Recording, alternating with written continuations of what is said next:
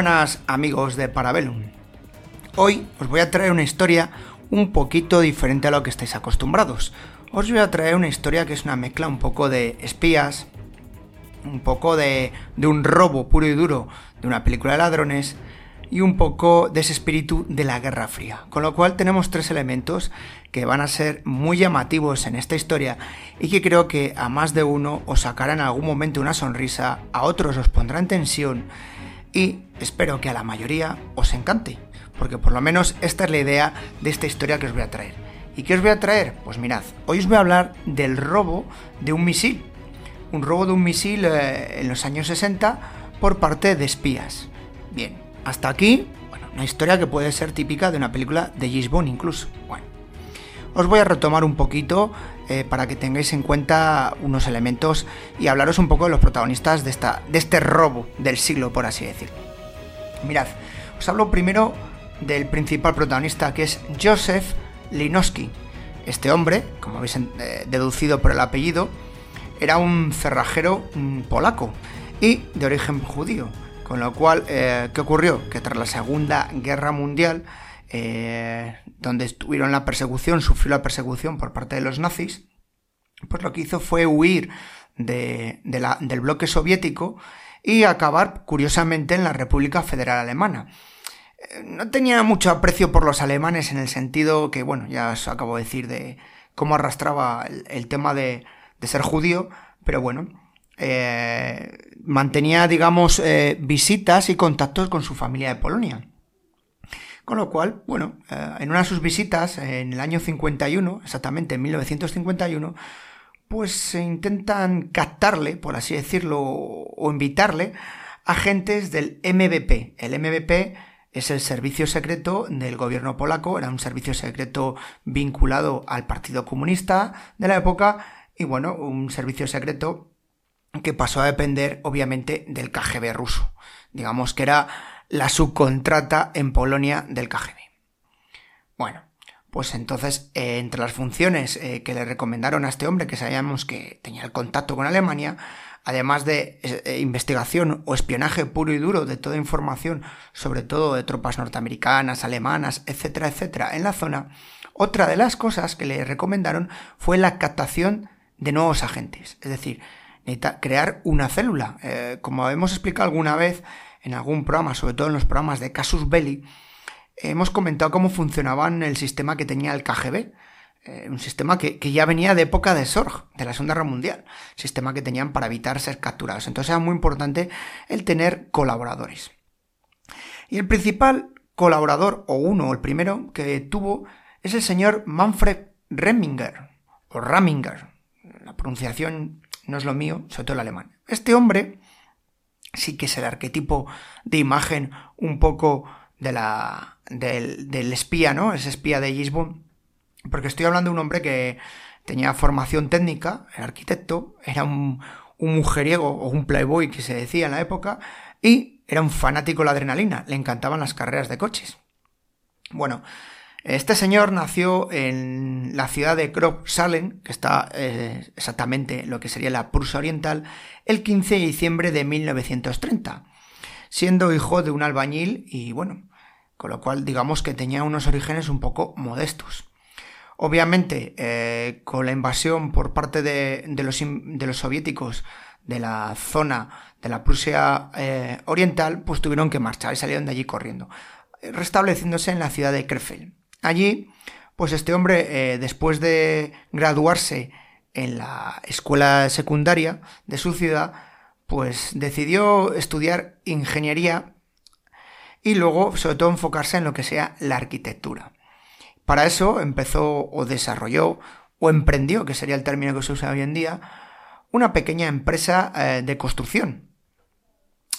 Pero tuvo ya problemas en el año 50 con su socio, que le dejó el negocio. ¿Por qué le dejó el negocio? Bueno, eso es lo que él comenta.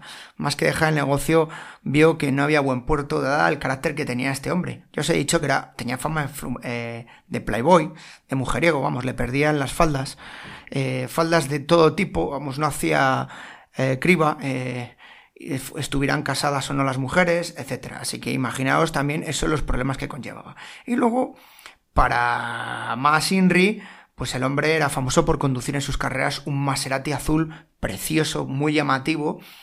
Y bueno, pues eh, todos estos puntos hacían de que este hombre tuviese unos contactos y fuera una buena arma para poder entrar en sitios donde otra gente no podría entrar. Bien, os comentaba que el KGB funciona en sistema de tres. Y esta tercera pata era Wolf Dietrich Nock. Este hombre eh, era un piloto de las fuerzas aéreas de la Alemania Occidental, de la RAF, de la época, y claro, eh, tenía, por cierto, como curiosidad, llegó a, tenía el rango de sargento, pero bueno, dentro de, esta pertenencia a las fuerzas aéreas alemanas, estaba más en, en unas misiones un poquito de logística. Bien, lo que fue haciendo el KGB, que es lo que suelen hacer con casi todos sus agentes o hacían, es ir subiendo el nivel para ver la capacidad de, de, esta célula, por así decirlo, y sobre todo la célula de nuestro protagonista, de Linowski. Así, bueno, pues lo principal que les pedían era recolectar información sobre el ejército alemán y sus aliados norteamericanos en la zona, es decir, eh, qué disponían, qué material, tal. Lo primero que les pidieron o les solicitaron es que robaran un sistema Lighton LM2. Este es un sistema de navegación que usaban las fuerzas aéreas norteamericanas y bueno, eh, que venía muchas veces vinculado al mítico avión, al F-4 Phantom II, que en aquella época era posiblemente uno de los aviones más modernos del arsenal norteamericano y que tenían eh, tanto los norteamericanos en suelo alemán como los propios alemanes. Claro, esto era un problemón. Os estamos pidiendo que, que lo que se dice hoy popularmente un poco con humor, pedir un unicornio. O sea, conseguir sacar eso sin que les pillaran era, vamos, algo más que, que, una operación de éxito, era casi una operación kamikaze.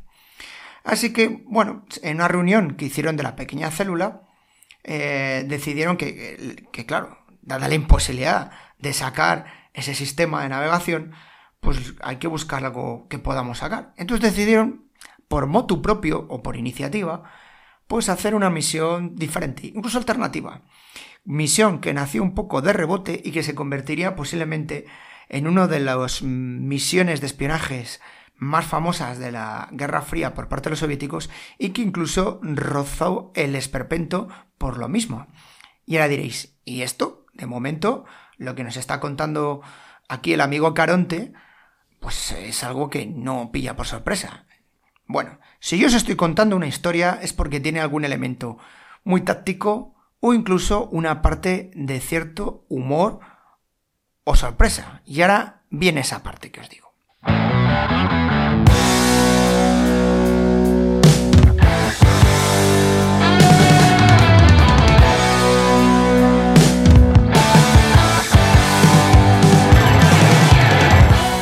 Para la semana que viene, entre el 12 y el 18 de octubre, en la factoría Casus Belli, tenemos el lunes 12 en Spotify para Velum, objetivo Sidewinder, cuando el KGB se saltó todas las medidas de seguridad de la OTAN y logró robar la última tecnología en misiles aire-aire. Martes 13, Casus Belli, la música clásica y los dictadores. ¿Saben lo que escuchaba Hitler? Miércoles 14 en Victoria Podcast, Historia de la Aviación Comercial, una nueva miniserie que empieza donde te hablaremos del nacimiento del transporte de pasajeros y de correo desde la Primera Guerra Mundial hasta los años 70. En este episodio, las primeras rutas europeas y coloniales de los años 20. Y en abierto, la historia de los marines y de su himno en las guerras de Berbería, Domingo 18. Bueno, si creías que nos habíamos olvidado de la Segunda Guerra Mundial y de los italianos, error, Italia siempre vuelve. Este domingo tenemos la forma italiana de hacer la guerra, la guerra Scheller. Y viernes 16, que siempre dejamos para el último Casus Belli Fans, Operación Fantasma, Operación Júpiter 1942. Churchill ve como una gran ventaja estratégica la invasión de Noruega a partir de una gran operación anfibia, si saliese bien, este nuevo frente podría significar el colapso del ejército alemán. O eso pensaba él. ¿Por qué no llegó a suceder? ¿Hubiesen podido tomar Noruega? ¿Y si la llegan a tomar? ¿Qué hubiese pasado con ese frente norte? Este es un programa de Casus Belli fans, exclusivos para los fans de Casus Belli, famoso botón de apoyar. No te confundas, solo y exclusivamente el botón azul de apoyar. Hacemos coñas de que Putin o la CIA nos financian, pero la verdad que no, que esta es la manera de financiar nuestro trabajo. Hay quien solo da las gracias por este apoyo, pero bueno, nosotros no. Así que con la suscripción vas a poder acceder a más de 400 programas que están solamente disponibles para fans. Casi un centenar de Casus Belli fans, con uno nuevo 3 de cada 4 semanas al mes, más o menos, y todo el histórico de Casus Belli. Todo lo que tiene más de un año, que son más de 300 programas. Ah, bueno, en todo Casus Belli sin publicidad, claro. Ninguna suscripción te da tanta historia bélica, te lo aseguro. Haz números, 400 programas a 3 euros a menos de un céntimo el programa. Por cierto que he activado la opción de poder escuchar unos minutos del inicio de los programas para fans, unos 5 minutos, creo que es para que te hagas una idea por si todavía no te decides. Y todo esto es lo que tenemos para la semana que viene.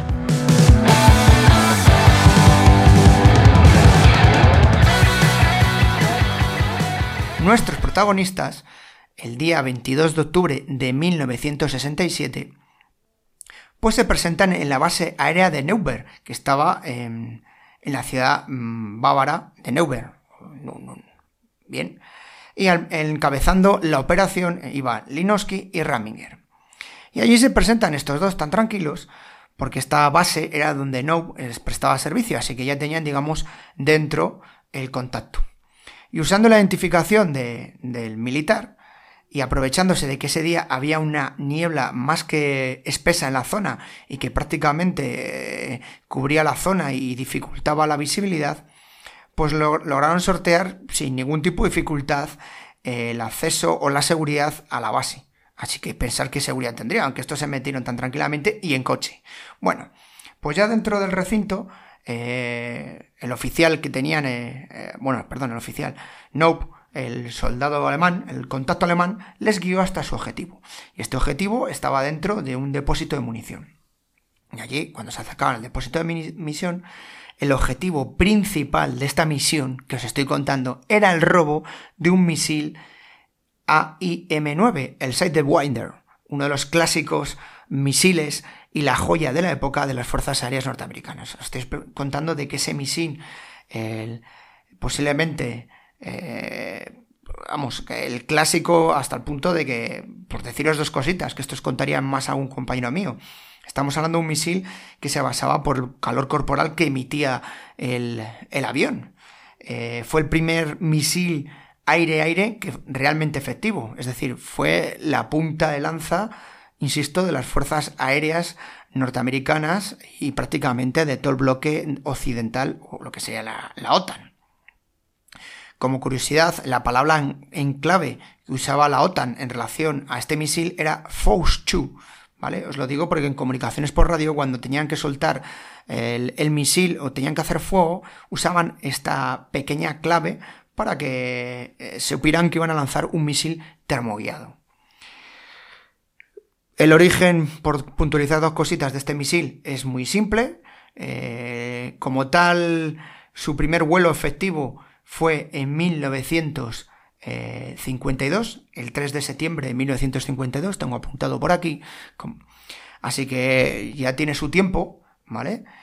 Y ya, ya os estoy diciendo que el robo fue en el 67, pero no es hasta el 55 cuando se autorizó la producción de este misil y fue a lo largo y finales principalmente de los años 50 eh, y principios de los 60 cuando se empezó a estandarizar en todas las eh, fuerzas aéreas principalmente y luego posteriormente en la marina.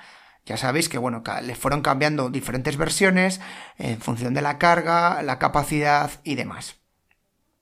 Y sí, era el arma estrella que usaban los Phantom, los fantasmas, tanto de la Armada como del ejército del aire.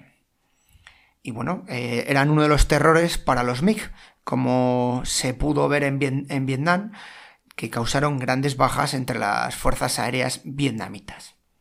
Bueno, pues hasta aquí un poquito, ¿no? El misil, bueno, parece que la cosa hasta aquí es intensa, ¿no? Hemos robado un misil, el misil más puntero, el más potente, y, hemos accedido. O sea, lo sorprendente es que llegaron hasta el almacén donde estaban estacionados estos, y en ese almacén no había videovigilancia, también no había cámaras en aquella época, y estos protagonistas se nos acercan tan tranquilamente y con una simple carretilla lo sacan de, de la caja en la que estaba estacionada y obviamente el tema de la niebla es principal en este tipo de robos, ¿vale? Y se lo acercan hasta el coche de Raminger. Os estoy contando, no era el Maserati ni era uno de sus coches deportivos, sino que se había traído un Mercedes Sedán, con el que había aparcado prácticamente al lado. Bueno, Mercedes que no llamaba la atención, era un Mercedes de lujo para nuestro Playboy con el que usaba ligar. También podía ser un vehículo que usaba muchos mandos en la base era muy común ver incluso entre soldados norteamericanos, sobre todo de más rango, el que usaban este Mercedes como elemento de lujo, así que no llamaba la atención. Bien, hasta aquí nos le llevamos al, vehículo y le vamos a meter. Pero hay un problema. Este misil mide casi 3 metros de largo, con lo cual meterlo en el maletero va a ser más que complicado. Bueno, pues con dos narices y sistema a lo bestia, Raminger rompió el parabrisas trasero de su coche para que el misil cupiese dentro. Increíble, sí, sí. Pues sí, rompieron el cristal y metieron el misil así a lo bestia, insisto. Y lo que hicieron para que no llamase la, levantara las sospechas de, la gente, lo envolvieron con una alfombra e incluso lo colocaron un punto en la punta que sobresalía, la zona que sobresalía, una tela roja. Eh, sabéis muchos que conducís que es cuando sobresalía una carga se tiene que indicar y lo habitual es cargarlo con una tela roja o tela naranja, se suele ver. Esto es lo que te exigía la ley, la norma de conducción. Así que hasta ahí, nada llamativo. Y así, con dos narices, insisto, pues cogió el, misil en la parte trasera y Reminger condujo tan tranquilito hasta su casa, que estaba en Kleffel, como os he dicho al principio, a unos 400 kilómetros de la base norteamericana en la que habían estado. O sea, Increíble no, lo siguiente, 400 kilómetros con un misil atrás y aquí no llama la atención. Si esto ya os ha parecido curioso, esperpéntico y hasta decir, pero Dios mío, ¿cómo puede ser esto posible? Queda lo mejor. Y lo mejor es lo siguiente. Es, ¿cómo llevamos este misil a los soviéticos? Yo no puedo cruzar la frontera, ese telón de acero, esos muros inquebrantables, eh, con un misil de 3 metros. Así que lo que hicieron fue el señor Manninger en su casita empezar a desmontar el misil. Sí, sí, empezar a desmontar el misil. Y lo desmontaron poquito, pieza a pieza, obviamente el soldado alemán era el que tenía mayor conocimiento, y eh, empaquetaron todas las eh, piezas en una sola caja, menos una, ¿cuál? La espoleta, porque la espoleta se tenía que entregar en mano a un contacto que tenían en el KGB. Por mucho que os dijera que fueron reclutados por el Servicio Secreto eh, Polaco, al final era el KGB el que llevaba las riendas de todo este asunto. Eso hay que tenerlo claro. Bueno, em, ¿cuál es el problema? Tres, eh, metros. ¿Cuánto crees que pesará una cosita de estas? Pues sí, este pequeño misil pesaba unos 85 kilos. O sea, que se dice poco. Claro, lo metí a una caja y con dirección a Moscú y le y encima franqueado. ¿Cuánto valía la cosa? La cosa eran 79 dólares con 25 de la época, que eso es bastante dinerito. Y lo pusieron eh, por correo aéreo a Moscú y declarado como exportaciones de bajo valor en un vuelo en el que iba precisamente Manninger, el, soldado alemán, el agente alemán. Eh, para corroborar la entrega del mismo. Bueno, hasta aquí ya es esperpéntico, pero lo, subimos un punto más. Si no había más problemas en el sentido de que tienes que mandarlo en un paquete en el avión, paquete ordinario que va en un avión, un misil, pues tuvieron un problema. Y es que el misil no llegó a Moscú, sino que fue devuelto a, a, a Düsseldorf porque había un error de facturación en la caja en la cual iba el misil. Sí, esto es muy de los alemanes. Si alguien está en Alemania o conoce Alemania bastante como el presente, sabrá que esta gente, la fama de cuadriculados en ciertos momentos es más que ganada. Y este es un claro ejemplo de aquí falta un punto, usted póngamelo bien y mándemelo, sin llegar a abrir el paquete, pasarlo por ningún lado ni nada. Así que otra vez eh, recibe el paquete y se le obliga otra vez a volver a la Unión Soviética y a reenviar el misil, que esta vez sí llegó sin problemas a su destino. O sea, esto es increíble. Increíble, pero real. Que llega a su destino el misil después de las que pasa. Obviamente el KGB y todo el estamen de, soviético estaba más que contento con el éxito de sus agentes. Lo que no sabían ellos tres es que habían conseguido un misil eh, con bastante anterioridad. Y es que hubo un incidente, eh, o accidente, o como queráis llamarlo, en el cual en 1958, en un enfrentamiento entre MiGs chinos y los F-86 Sabre de la Fuerza Aérea Taiwanesa, eh, habían tenido un encontronazo y les había, habían conseguido los chinos adquirir un misil que les había fallado a los taiwaneses y que, bueno, lo habían podido obtener. Con esto hicieron ingeniería inversa, es decir, el sistema de copia pura y dura, y así nació eh, la versión contraria al Sidewinder, que es el Bimpel LR-3S. Este misil, que bueno, se convertiría en otro clásico por parte de los rusos o soviéticos, nunca mejor dicho, incluso chinos y todo el bloque del este frente al bloque de la OTAN de la época. Pero claro, aquí os estoy hablando de que el, producto que les llegó era un misil nuevecito, empaquetado, y que era el último, el último, con las últimas modificaciones. Así que también aprovecharon la influencia y lo rapiñaron, naciendo así el Bimpel R13M, una versión más actualizada, incluso más potente del misil que hemos dicho. Eh, ¿Qué pasaría con nuestros espías? Pues obviamente si falta un misil, pues empezó a tirar del hilo, del hilo, a ver qué pasa aquí. Y con el tiempo nos las capturaron. Sí, nos las capturaron en el año 1968. Casi un año después del robo de este misil y la búsqueda llegada de, a la Unión Soviética de este misil. Eh, las penas por las cuales fueron condenados, eh, curiosamente, no fueron muy altas. Bueno, lo de altas hay que ponerlo siempre entre paréntesis, porque se condenó entre 3 y 4 años, ¿vale?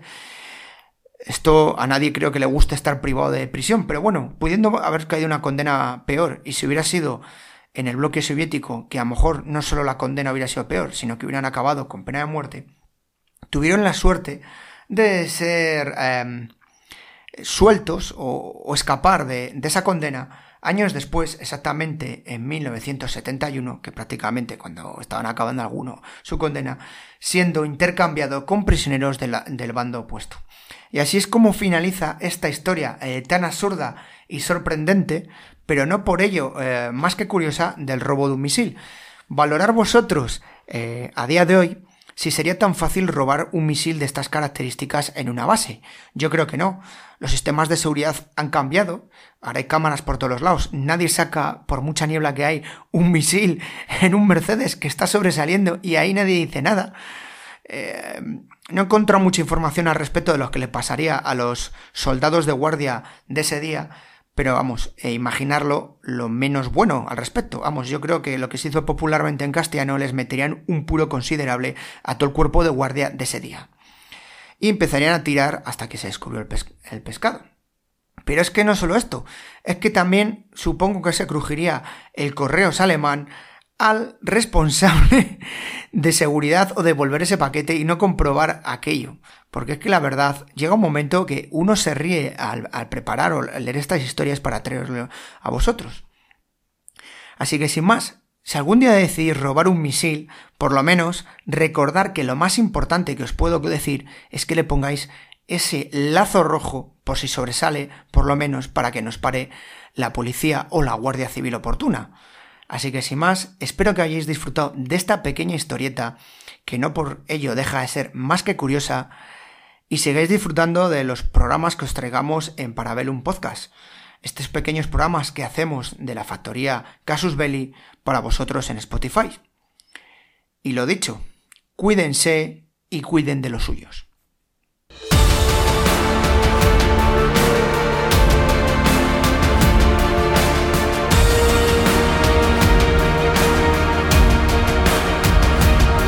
Esto ha sido todo por hoy en Parabellum, un programa de la factoría Casus Belli.